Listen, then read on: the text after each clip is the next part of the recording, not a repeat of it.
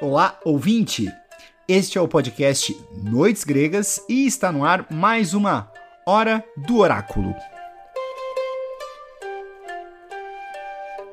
O meu nome é Felipe Speck, fiel escudeiro do professor Moreno, que aliás hoje, 31 de agosto, está de aniversário.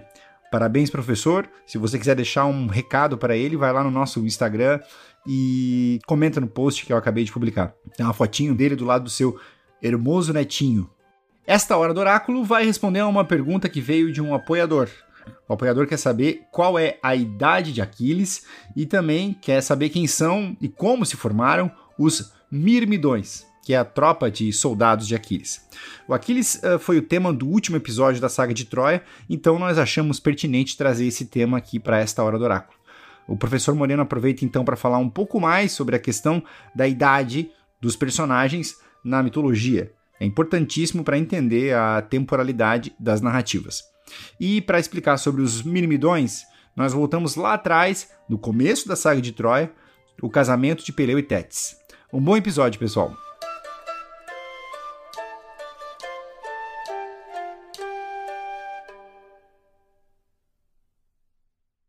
Como estamos examinando a Ilíada nos episódios que você está ouvindo, a hora do oráculo esta e talvez as próximas vão tratar de assuntos relacionados com a Ilíada, mas que não estão no texto de Homero.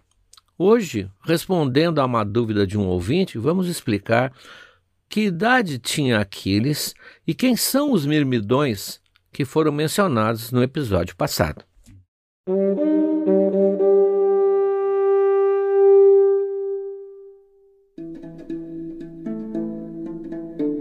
Como a mitologia grega, e principalmente a mitologia homérica, está relacionada a um grupo pequeno de famílias, grandes famílias com os seus desdobramentos, nós vamos hoje voltar um pouco ao Peleu. Peleu e Tétis, o pai e a mãe de Aquiles, como nós vimos há uns três ou quatro episódios. Nesse casamento, do qual vai nascer Aquiles, os deuses descem à terra uma das últimas vezes em que deuses imortais se encontram numa festa. E ali, na Tessália, nos montes verdejantes, o centauro Quiron, que é o padrinho de Peleu, recebe os convidados. Muitas vezes é bom lembrar que quando você ler Homero em qualquer tradução, você vai encontrar referência a Aquiles como o Pelida. Pelida significa o filho de Peleu. Era muito comum na literatura épica e em vários mitos também nomearem um personagem a partir do nome do pai dele com o sufixo ida. Então, por exemplo, os filhos de Cronos são os cronidas. Então, várias vezes, quando se fala de Zeus, para não repetir no verso seguinte, diz o cronida, a gente tem que saber que é Zeus. Os filhos de Atreu são os Atridas. No nosso caso da Ilíada, Menelau e Agamemnon. Portanto, não esqueça essa relação do Aquiles com o Pelida. Ela é filho de Peleu e por isso vai receber dádivas muito importantes do pai. Se você lembra, Aquiles não foi criado pelos pais dele. Tétis abandonou a família e o Peleu se viu obrigado a entregar o menino ao centauro Quiron, que era o grande pedagogo da antiguidade, para que criasse como um guerreiro nobre e sensível também às artes, principalmente à música.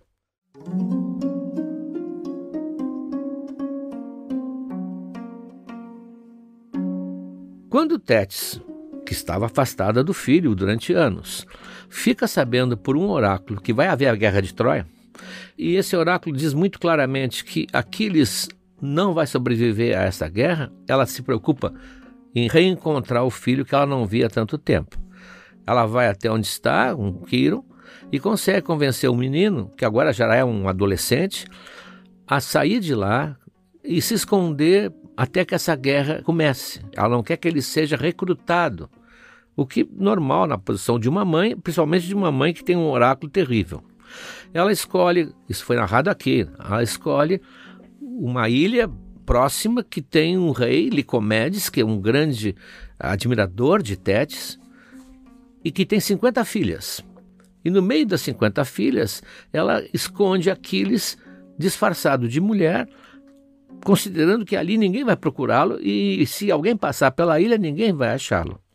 Ora, vocês viram isso bem narrado aqui, no episódio 48, a formação de Aquiles, quem lembra?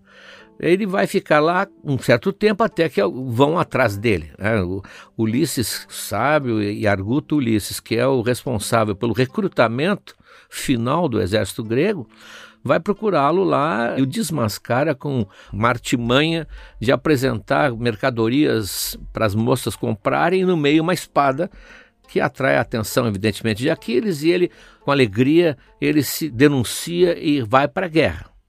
Bom, só que ir para a guerra não é sair de lá e ir para a guerra. Ele vai participar da grande concentração das forças gregas em Eubéia.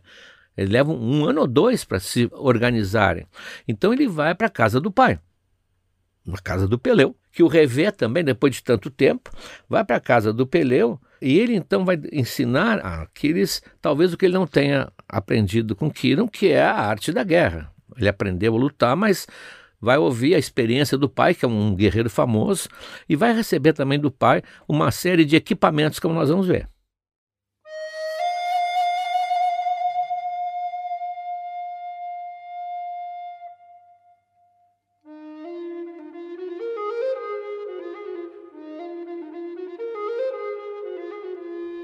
Bom, ninguém jamais saberá quantos anos ele tinha nesse momento. E por duas razões, até vou deixar isso bem claro, até para o futuro.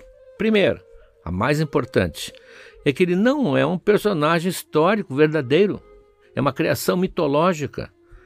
Não se pode pensar que haja registros sobre um ser que foi criado por Homero. Claro que ele pode ter sido baseado em um famoso guerreiro, pode ser até que se encontre um registros arqueológicos de um guerreiro com nome parecido, mas obviamente não é o nosso Aquiles. Você não pode imaginar um personagem que lá na, no registro no cartório coloque profissão da mãe, deusa. Ele é filho de uma deusa. Portanto, e temos que esquecer essa ideia. Fazer cálculos precisos como se faz com a vida da gente. É, é uma criação. A segunda razão é a quantidade de menções que fizeram a ele. Em mais de 500, 600 anos de história, de mitologia, ele era um guerreiro mitológico mais importante, talvez. Mas ele foi mencionado em poemas épicos menores do que a Ilíada, posteriores, anteriores, peças de teatro, em fragmentos de todo tipo. Então, ao longo de centenas de anos, por dezenas de autores. Como é que vai se chegar a um cômputo de idade de um personagem desse tipo, tão rico e tão disseminado em narrativas. Então, esse é um princípio que deve ficar bem claro, e os estudiosos todos nem discutem. Personagem de mitologia, você não pode esperar um consenso, nunca. Mas as coisas mais básicas da nossa vida, os dados mais banais, nunca chegaremos a um consenso. Local de nascimento, há eternas discussões sobre isso. A data, quem é o pai? Quem é a mãe? Às vezes ambos não sabem. Há discussões, há discórdias, dúvidas, e haverá sempre, porque eles não são reais. No momento em que começa a história, a história com H maiúsculo, que é o momento em que começa a escrita e começam os registros, bom, aí as coisas mudam e ainda tem muita dúvida.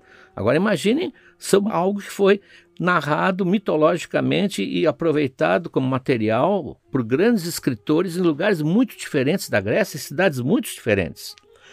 Ninguém sabe onde é que um personagem foi enterrado, se é que foi, porque alguns não eram, eram cremados, eram desaparecidos. Do que, que se alimentava? Qual é a sua cor favorita? Qual é o seu time de predileção? Essas coisas que de um humano mortal como a gente não é muito difícil descobrir. Mas deles são só conjecturas. O que existe, isso sim, é uma lenta elaboração, é uma elaboração bastante né, ao longo de séculos, com inúmeras correções, sempre há uma ideia de corrigir a incoerência das histórias. Então começa-se a mudar para tentar dar uma feição mais redonda para a história. É um sentimento muito natural da gente. Terminar com as incoerências que a gente nota, inclusive até em enredo de filme. Então, isso é normal, é uma elaboração. A gente sabe que apenas que Aquiles, em todos os textos, era o mais jovem guerreiro grego. Ponto. Uns dizem que ele deixou a ilha lá dos Licomedes com 15. Há outros com 16, mas 15 pularia. Mas a partida para Troia não foi sai da ilha, desce do avião e chega lá no combate. Não, ele vai lá para o pai na Ftia, é um lugar difícil de dizer, né? Ftia. Ele vai lá para o reino do pai, de lá ele vai para concentração lá nas praias de Albeia, para depois irem para Troia. Então vão supor dois ou três anos, vamos fazer uma conta assim, né, de algibeira. Então ele estaria com 17 ou 18 quando a guerra começou. Dez anos depois, quando a guerra vai terminar, ele está com 27, dizem uns, mas não fecha a contabilidade. Parece lógico, porque ele deixa uma moça grávida quando ele sai da ilha. Com 15 ou 16, já é possível, é, talvez até provável. Deixa uma moça grávida e esse filho, o Neoptólemo, vai estar na queda de Troia. No final da guerra, o pai já está morto, inclusive, ele vai estar lá e ele vai ser quem vai matar o Príamo.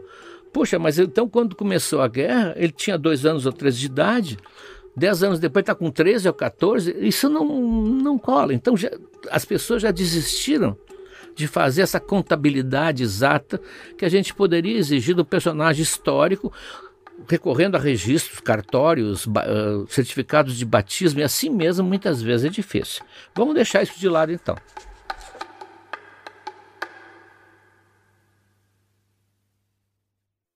Então é claro que ao sair da guerra de Licomedes, ele vai participar da organização, vai visitar o pai dele e lá, além das orientações, como eu disse, ele ganha primeiro, do pai, as armas que Peleu ganhou no dia do casamento. Quando ele casa com Tétis, como os deuses foram convidados, trouxeram presentes divinos. Então ele ganha uma famosa, pesadíssima lança, uns dizem com a ponta feita por Hefesto e a haste feita por Quiron, que ninguém mais tinha força de usar a não ser Aquiles. Era uma arma que não podia ser manejada de tão pesada que era ganha os cavalos divinos que o Peleu tinha ganho de Poseidon, cavalos que falam e que nós vamos ver ao longo da Ilíada, são seus cavalos fiéis. E a mãe, a Tétis, não vai deixar o filho ir mal vestido para a guerra, ela traz para ele uma armadura completa. Há versões que dizem que o Peleu ganhou no dia do casamento também essa armadura e está só passando para o Aquiles mas a, a, versão que se usa mais é que foram feitas especialmente sob encomenda, porque Tétis tem acesso às forjas divinas de Hefesto. Isso envolve a couraça no peito, as perneiras, que são fundamentais, porque eles feriam muito na perna, a espada e o escudo e o capacete, já que lança ele já tinha. Então ele está equipado de uma maneira especialíssima. O Aquiles é lá que ele vai se equipar. Mas o Peleu, como pai, e um pai que lamenta ter ficado ausente tanto tempo da vida do filho, porque ele não podia criar um menino, ele manda que vá junto com ele Fênix, que é um guerreiro mais velho, que vai ser uma espécie de mentor do Aquiles. O Fênix é uma pessoa que ele confia. Nós vimos no episódio passado que Aquiles se retira do combate. Quando Agamenon tenta convencê-lo a voltar, ele manda entre eles o Fênix. O Fênix é de confiança. Aliás, um, um parênteses necessário, o Hermes está me avisando aqui. É bom lembrar que esse fênix não tem nada a ver com a ave fênix, que é um dos animais mitológicos, aquele que morre e renasce das próprias cinzas e que será assunto um dia de uma hora do oráculo especial. Então ele nomeia o Fênix mentor de Aquiles e dá a ele um grande destacamento de mirmidões.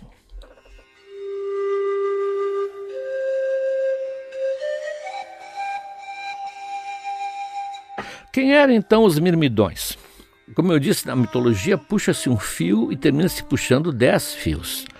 Zeus, que nós sabemos, um grande conquistador, ele dorme com Egina. A Egina é a filha do rio Aesopo.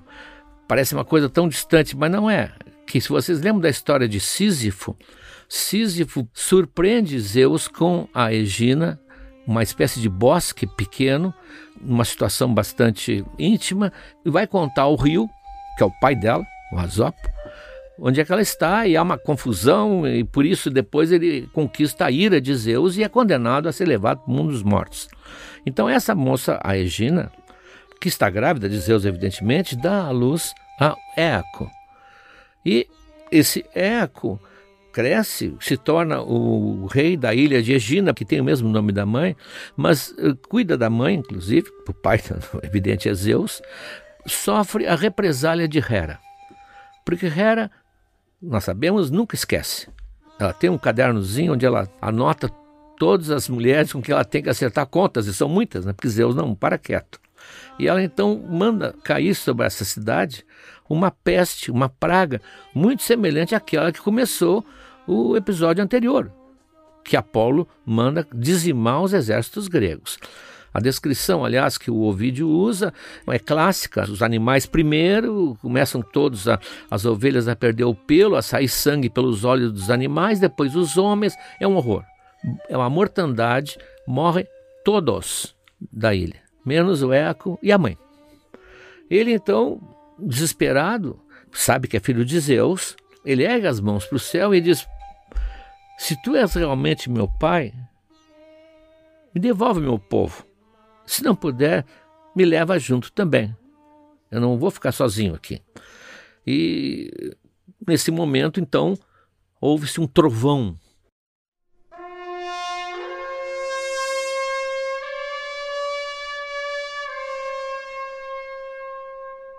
Isso, para o grego, era um sinal que Zeus estava respondendo. Quando uma divindade era evocada, se era uma estátua, por exemplo, eles diziam que havia um movimento, talvez, de uma orelha ou dos lábios. A estátua estava respondendo que sim. É sempre que sim. Eu nunca respondia que não. Então, sempre que havia uma manifestação no céu, Zeus estava respondendo. Bem na hora, aliás, no céu azul, um trovão se ouve. Ele fica já mais confiante e diz: Eu aceito, aceito o presságio e vai exausto, porque ele está de ver os seus conterrâneos todos morrerem, não tem quem enterre, não tem quem creme, né? não tem como dar conta de todos aqueles cadáveres, ele adormece junto a uma árvore. E antes de adormecer, ele vê a casca de um, acho que é um velho carvalho, as formigas trabalhando.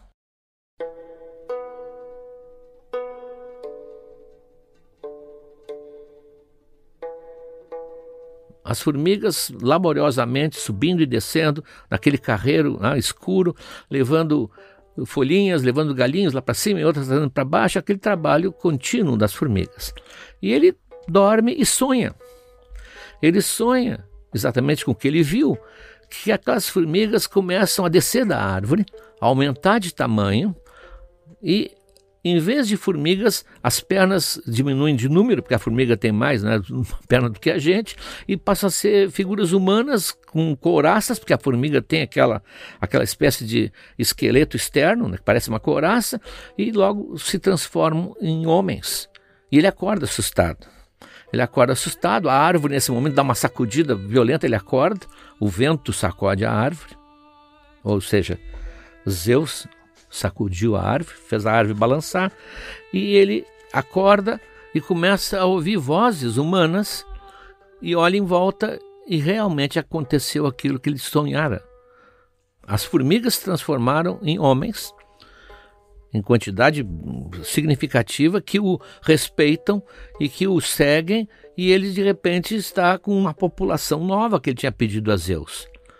Como eles são vindos do mundo das formigas, eles trazem as qualidades que as formigas têm, que é a, o esforço, a energia, a disciplina, a combatividade, ou seja, forma-se um grupo de soldados especialíssimos que se chamam de mirmidões, porque mirmex é formiga em grego. É evidente que a tradução sempre ficou mirmidões. Traduzir por formigões vai ficar horrível. Ah, mas é mais ou menos isso os mirmidões se tornam uma espécie de uma tropa de elite, uma das tropas de elite mitológicas do passado.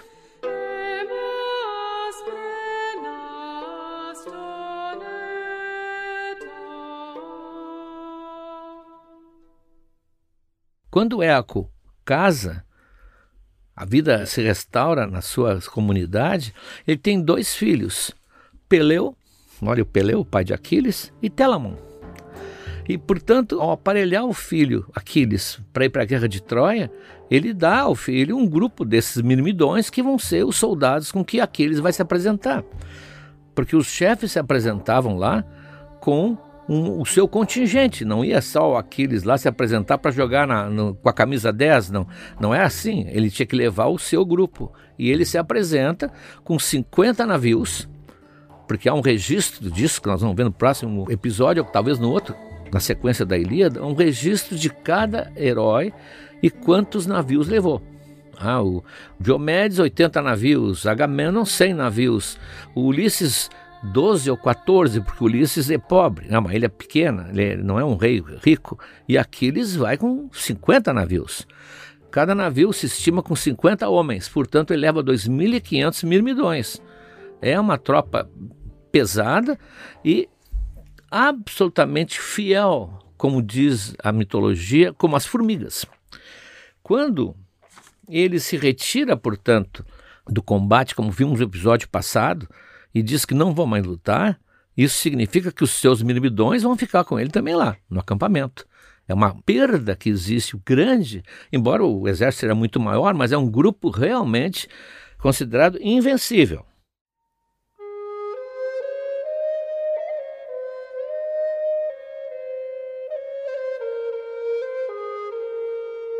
Pode-se ver a importância deles quando eles entram em ação.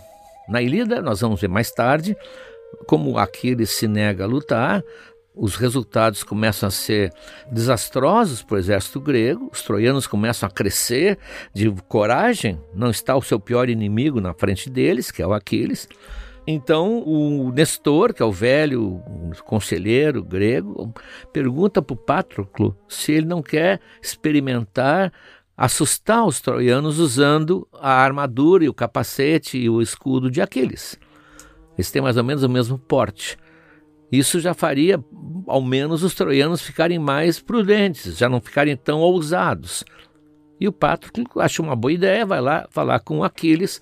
O Aquiles meio que reluta, mas está vendo que realmente os troianos estão tão perto que daqui a pouco vão incendiar os navios deles e até os próprios dele. E ele diz: Olha, vai, tem, vão ver depois com calma, né? Mas vai, mas toma cuidado, aquela coisa toda. Ah, tu não é Aquiles, não te esquece. Então, nesse momento, ele chama os mirmidões. Os mirmidões estão lá, de prontidão. Então, diz o texto do Homero assim: Os mirmidões eram como lobos carnívoros, em cujo espírito existe uma fúria inominável lobos que nas montanhas matam um grande veado e devoram com as bocas vermelhas de sangue, fazendo uma descrição assim terrível. Eram lobos realmente quando atacavam e aquele sangue vai deixando eles mais ainda ferozes. Assim os comandantes dos mirmidões se apressaram em volta do valente escudeiro. Eles foram convocados. É, no fundo, o que eles queriam? Ah, eles são guerreiros. Quando eles se reúnem, evidente que eles são fiéis a Aquiles. O Aquiles vai dizer: vocês vão agora com o Patroclo. Com o Patroclo e o Automedonte, que inclusive é o cocheiro que leva o carro dele de combate. Então ele convoca, como um treinador de futebol, ele insufla os seus guerreiros e diz que vocês agora vão lutar para podermos voltar para casa se quisermos. Se eles incendiarem os navios, nós não sairemos daqui. Então ele diz: com coração valente, combatam os troianos. Aí está aquela gritaria, urra, batem nos escudos. E diz Homero assim: Assim dizendo, incitou a coragem e o ânimo de cada um, e cerraram ainda mais as fileiras depois que ouviram o rei. Tal como com pedras bem ajustadas um homem constrói o muro de uma alta casa para evitar a força dos ventos, assim cerrados, dispuseram os elmos e os escudos, escudo contra escudo, elmo contra elmo, homem contra homem. Tocavam-se os penachos de crinas do cavalo nos capacetes coruscantes dos que avançavam, cerrados uns junto aos outros. Era uma parede, uma parede que vai finalmente voltar ao combate. É, é, essa é a grande manifestação deles durante a Ilíada. Eles então entram em ação e se atiram em cima dos troianos, que não sabem que quem está vestindo a armadura é Patroclo e não Aquiles, mas se atiram em cima dos troianos como se fossem, diz Homero, abelhas em cima de meninos que mexeram na colmeia. Ah, e os troianos não sabem o que fazer, correm para todos os lados e se dispersam em fuga.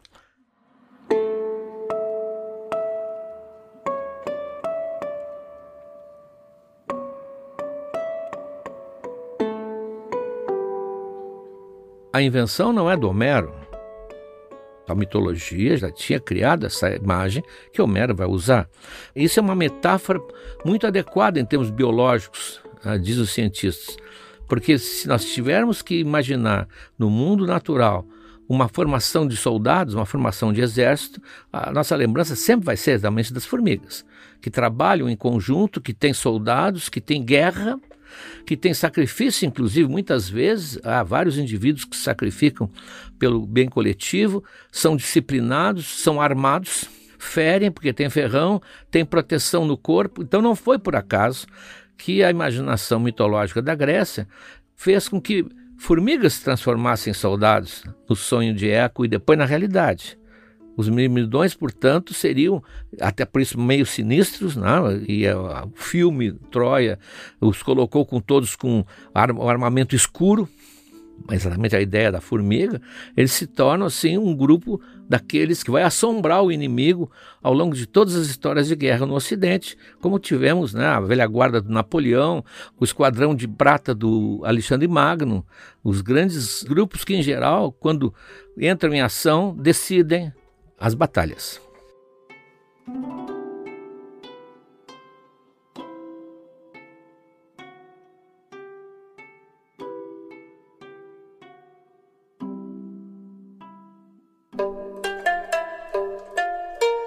Ouvintes, por hoje é isso.